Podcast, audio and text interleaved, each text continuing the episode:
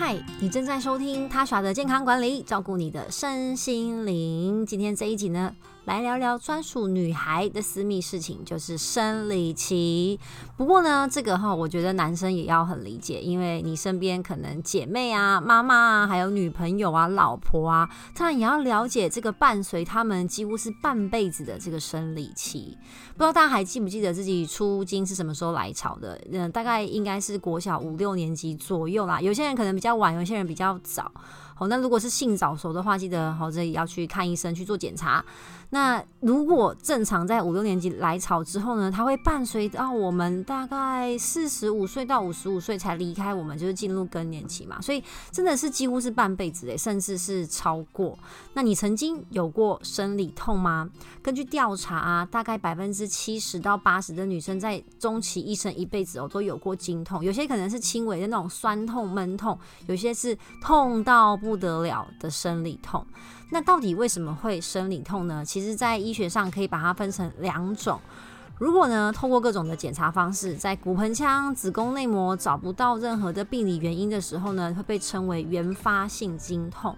通常呢，发生在发生在二十岁以前哈，但是现在其实真的很不一定了啦，因为啊、跟大家后面聊聊，就是跟我们的压力啊，还有荷尔蒙的变化，其实会有关系。那如果呢，透过检查发现你是子宫内膜异位、巧克力囊肿，甚至是细菌感染啊、肌瘤啊等等的问题造成的疼痛，可以称为续发性的经痛。这一些呢，就需要透过一些治疗，或者说如果很没严重、没很严重的话，就是可以继续观察，看肌肉有没有长大，有没有需要动手术或是服药啊，还是看饮食生活的调整有没有有一些改善。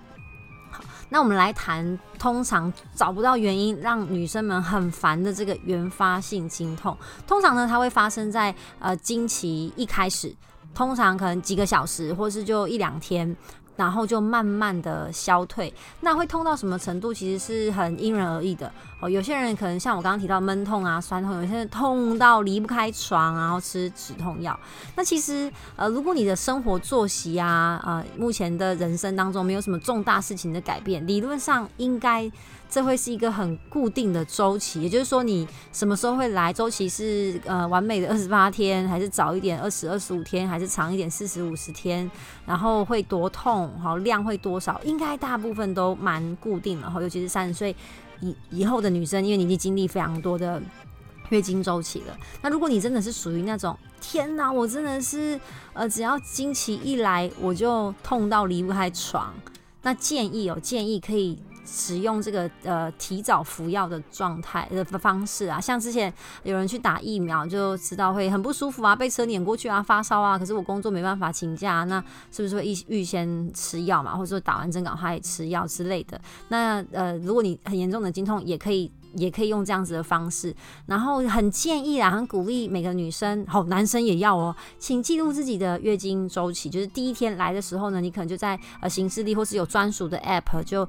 记录自己什么时候来潮，然后哪一天结束，好，然后等一下会教大家怎么记录你的月经经血的量，好，这也是很重要的观察，我们都要了解自己的身体。那刚刚提到呢，嗯，疼痛的感觉是非常主观的，所以这个只能讲说用一到十分，就是十分真的痛到快死掉，哈，一分就是其实还好。那有些人可能对于相同的疼痛感的感受不同，不过这都是个人的感受，都都会被采纳啦。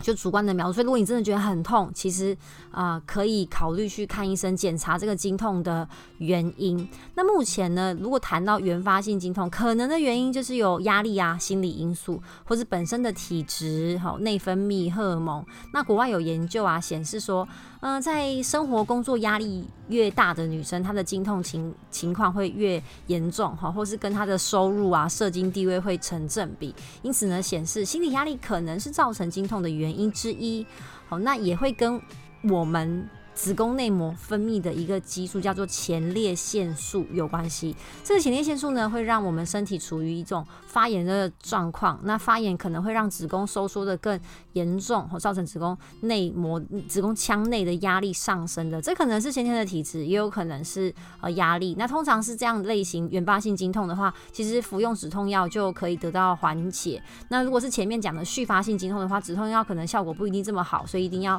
呃透过医生有一些治疗。方式要跟医师讨论。不过要注意的是啊，呃，如果你真的痛到很不舒服，好，想要提前服药的服药的话，剂量好也要稍微注意一下，不要过量的服药。好，那如果痛痛到受不了才要吃药，也不要一次吃个两三颗，想说这样赶快让它不痛，因为药效的发发挥可能要半小时到一小时。好，嗯，其实就跟我们现在如果生小孩打无痛生产无痛是一样的嘛，就在他开始痛之前就要打，就是类似这样子的情况啦。那什么时候应该要去看医生呢？我知道有些女孩可能。不太喜欢，好，应该没有人喜欢啦。去看妇产科医生，觉得这是很私密、很害羞的事情，然后要看这个医生温不温温柔啊，好不好沟通啊？的确，这个是可以做功课的。不过说真的，妇科是跟着我们一辈子的事情，建议大家有信任的妇产科医师，在需要的时候，你就可以放心的去挂号。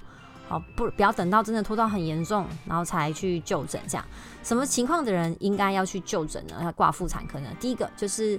你试过很多种的方式，好，就是饮食的调整、生活作息的调整，不包含吃止痛药哦，好。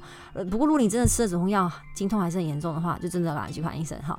调整饮食作息之后呢，发现经痛没有改善，而且呢，痛到已经影响到你的生活作息，那就会建议呢去就诊，好，去就诊检查一下有没有其他经痛的原因，而不是一昧的一直吃止痛药。第二种情况呢，就是经血过多或是过少。妇产科医师说，一般人是非常难去测量这个经血量的。理论上，总失血量二十到八十 CC 是正常的范围。你就想说，天哪，我怎么知道到底是流了几 CC？非常困难，对不对？好，我在呃长庚长庚医院的妇产科的啊、网页上找到一个，我觉得它算是蛮蛮一般女生可以测量的这个呃经血量的方式啦。好。首先呢，我们是不是都会用卫生棉？好，那这个卫生棉呢，我们用计分的方式来看。如果你的总分加起来超过一百分，那你就可以怀疑是经血量过多。那怎么计分呢？好，就是一块卫生棉。好，如果你的经血量是只涵盖中间中央的地带，就是它的这种划线，就是中央的那个线的地带，那就是一分。那如果有涵盖到呃卫生棉的四分之一的面积，那这一片就是五分。那如果是整块卫生棉几乎完全然后都是经血的话，就算二十分。然后血块哦，如果呢有血块的发生，然后这个血块呢大于十元硬币，这样的话呢算一分。好只要血块大于十元硬币，那个可以归纳成可能是异常的情况。好，所以举例哦，一个小女孩，她这个月呢使用了总共二十六块的卫生棉，那有四块是中间部分，好，所以是一分。那十六块呢是四分之一片，好，所以这样一片是五分。那另外四块呢是完全好，几乎完全整片都呃满了，然后又有血块，好，有两片血块这样，所以总共。加起来呢，算是一百七十四分，所以就高大于一百分嘛，所以他还可以进一步的去检查跟治疗，就这样去计算。好，不知道大家有没有记得，如果总分超过一百分，你的血量可能是多于八十 CC 的，那就可以呢，啊，建议挂号去做治疗。那二十分是什么样子的情况？就是你呃呃，如果是二十少于二十 CC，就是这样算下来后，基本上你几乎不太需要换卫生棉，更不要说夜用或是量多。哦，这应该是可以观察得到的。那血量少啊，或是经期不断的递延，这种情况有可能是因为多囊性卵巢症候群。好，不过这个不代表医学立场啊，大家还是要去检查自己的身体的情况，才去知道说这个经血量多或是少是什么原因。因为经血量过多可能会有贫血的情况啊，过少可能是妇科的问题，都需要做检查。那第三种，哦建议会建议需要去挂号门诊的呃原因是月经不规律，一般来说正常的周期是二十一到三十五天，然后会维持维持二到六天，三到七天左右。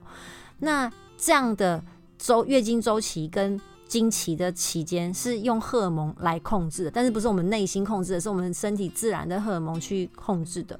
那如果呢，你的周期比较长或比较短，好，可能是呃子宫或是卵巢的老化，或是其他病理的原因。建议会呃前往医院做检查，检查一下内膜的情况啊，然后还有卵巢的情况。那第四种状况呢，是你有很严重的经前症候群。如果在月经前一到两周啊，经前症候群的症状很多，包含头痛、腰酸背痛、情绪异常的焦躁不安、忧郁、很想哭、很像在坐云霄飞车哦，情绪一下很高，一下很低这样。然后都没有办法有任何的方式的改善，因为有些人可能好好睡一觉啊，好呃抒发一下压力啊，改变下生活作息啊，请个假啊，就就会好很多。但是你没有，就你的经前症候群真的相当的严重，那就建议呢可以去呃挂号门诊，让医生也是一样检查一下。不过经前症候群其实有一些生活上的调整的方式，可以提供给大家做参考啦。会有会月经来潮之前会有这样的不舒服，真的也是跟我们的荷尔蒙改变有关系。这时候，呃，黄体素急速的上升，你可能会也会有便秘、食欲，有些人是会狂吃，食欲大增；有些人是呃吃不下。但如果影响到睡眠的话，真的会相当的不舒服。国外呢有一个研究呢显示大，大大约百分之四十的妇女有经前症候群的症状，那大概有两到三 percent 是严重到需要用医疗去介入。经前症候群实际的呃原因，呃目前还没办法百分之百的确定。不过跟我们的荷尔蒙变化啊、体内的维生素 B 六的缺乏啊，然后内生性的类固醇过过敏，可能都会有关系，或是心理因素这样。那要怎么样来做改善呢？第一个是维生素 B 群的补充，因为有可能是维生素 B 群缺乏嘛。如果你本身工作压力比较大，容易熬夜，或是有抽烟喝酒的习惯的话，或者你是吃全素，那的确比较有可能体内是缺乏维生素 B 群的。那维生素 B 群呢，可以帮助我们安定神经，然后放松、集中注意力，好调整我们的整个情绪跟神经这一块的状况。那临床医师如果在治疗精神症候群的时候啊，其实啊、他们还是会依照你现在的就 try and error 啊，就是哎试试看这个药会不会有改善，然后试试看那个方式会不会有改善，啊，就配合医生的治疗。如果你真的非常严重的话，好，那其实经期生理期这件事情，我觉得对女生来说，虽然很多女生提到这件事情就觉得啊很讨厌啊，我又没有要生小孩，为什么一定要有月经啊？可是我必须跟大家说，女性荷尔蒙其实对女生来说，吼是保护心血管的一个武器之一呀，啊，因为在更年期之后呢，女生心血管的比例是会急速的上升的。你可能生活作息、饮食没有太大的改变，但是更年期之后呢，得到心血管疾病。好的，呃的风险以及那个那个肥胖的几率就会比更年期之前还要高。那其实就是因为我们在更年期之前呢，得到了这个女性荷尔蒙很大的保护。虽然你乍听之下之下觉得哦，生理期就是为了要生小孩而产生，但是如果用健康的角度来看，也不全然是如此啦。那如果我们要好好的照顾这个生理期，该怎么做呢？第一个，当然像我刚刚说。观察自己的生理期很重要，你的周期什么时候来，来几天，量是怎么样？你的呃月经来潮之前会不会特别的不舒服？如果会的话，你应该会有感觉啦，但还是可以去记录，不然有时候。就诶、欸，这几天心情不太好，然后觉得很烦，不知道是什么原因。如果你没有习惯记录自己的生理周期的话，观察自己的量会不会痛啊？那你就会知道哦，我呃，我如果有记录时间的话，什么时候大概是排卵期，然后诶、后面就要准备进入那个金钱症候群的时候，就是排卵期过后就会准备进入这个金钱症候群。那食欲好，如果这时候食量突然变得很大，好，就是食欲大，什么都想吃，想要吃很多垃圾食物来舒缓情绪，嗯、就注意自己可能是因为荷尔蒙改变，心理影响生理，所以想要大吃，但是有可能就不小心让自己变胖了。好，所以可以少量的多餐。如果你真的想要吃垃圾食物的话呢，尽量不要一次吃非常的大量。啊，准备一些可以让你心情变好，但是又不会太不健康的食物，我觉得也是蛮蛮重要的。然后摄取一些比较健康的碳水化合物。好像是，如果你真的很想吃面包，看可不可以找到那种全麦杂粮的面包为主，而不是吃一整块的那个呃，就鲜奶油的蛋糕哈，这样会更好，好一些些，好，会比你直接吃掉一整块蛋糕来得好一些些。好，然后经期的期间呢，腹部是很需要保暖的。好像我自己经痛的话呢，在肚子敷一块暖暖包就会舒服非常的多。好，或是我会用热敷包之类的。肚子是非常需要啊、保暖的。那生冷的东西大家也都知道，有些人这这真的是体质哦，不代表喝冰的一定会等于经痛。不过有些人真的就是比较敏感，我我有我有遇过有女生朋友是完全没感觉，完全没差的哦。那我是不一定看状况，看最近有没有比较早睡啊，或者压力有没有比较大。如果我最近刚好压力比较大，又喝比较多咖啡的话，因为压力大都会想要我我会比较想喝咖啡。那咖啡因其实也会造成我们的子宫容易收缩，好，所以为什么孕妇不建议一天喝超过呃两百克的两百的咖啡，就是因为这个会造成子宫收缩啦，会让你容易经痛。那中医的角度更是希望女生可以避开生冷。好，不过就有人就觉得啊，那我身为华人好辛苦，我这个不行，那个不行。但没关系，就是看体质，多观察自己的饮食跟生理的反应。但我觉得冰淇淋跟冰饮这种啊、比较生冷的东西啊，你可以在月经周期以外的时间喝。那如果真的不避不开的话，就是要观察自己会不会真的喝冰的很容易肚子痛。如果会的话，就尽量还是避开。然后还有酒精也是哦。哦，在我们生理期的期间是建议不要摄取过多的酒精。那生理期来潮之前比较容易便秘，所以水分的摄取跟蔬菜的摄取就是要稍微多一些。啊，可以补充维生素 B 群或维生素 D。好，那巧克力，有些人说，嗯，生理期的时候很适合吃巧克力。其实巧克力跟生理期，你要说完全没关系吗？嗯，它大概就是可以安定我们的心情吧。因为甜食啊，还有巧克力里面的特殊的一个呃成分，可以让我们产生脑内啡。那这个脑内啡，你去运动其实也会产生嘛。好，不过吃巧克力 vs 运动，我想很多人可能都会选择吃巧克力啦。那不要想说哦，我现在那个来我最大，然后什么东西吃进来都会燃烧掉，你就疯狂吃甜食哦。没有哦，我们生理期的期间新陈代谢跟你平常是一样的哦。有有些人误以为说生理期吃东西比较不容易变胖，不知道这个谬论是从哪里来的。好，这是一个陷阱，这是一个陷阱。而且呃更年呃不是更年期，生理期期间你的荷尔蒙在变化，反而有可能比较容易长痘子。那巧克力如果有含糖量比较高，又是高油脂的话，更容易去刺激你的皮肤的皮脂分泌。哦，所以巧克力吃一点可以，就是吃开心的，但它对我们生理期实际上没有太多的影响啦。那生理期期间呢，还要特别注意维持清洁很重要，频繁的去更换你的卫生棉。那我个人其实最近蛮想要试试看买那种清洗式的呃卫生棉，因为每个月这样子用抛弃式，嗯，听说这是一个很大的污染，我还没有去做功课跟看资料。不过每次就生理期的期间，我们我厕所的那个垃圾桶很小。因为卫生纸都冲马桶，然后生理期的期间就那个时候那时候很容易就满了，很快就满了，就觉得这真的制造好大的热色量哦。嗯，不知道有没有人用过这种布的卫生棉，可以跟我分享一下心得。不过我之后应该真的会去尝试看看，然后。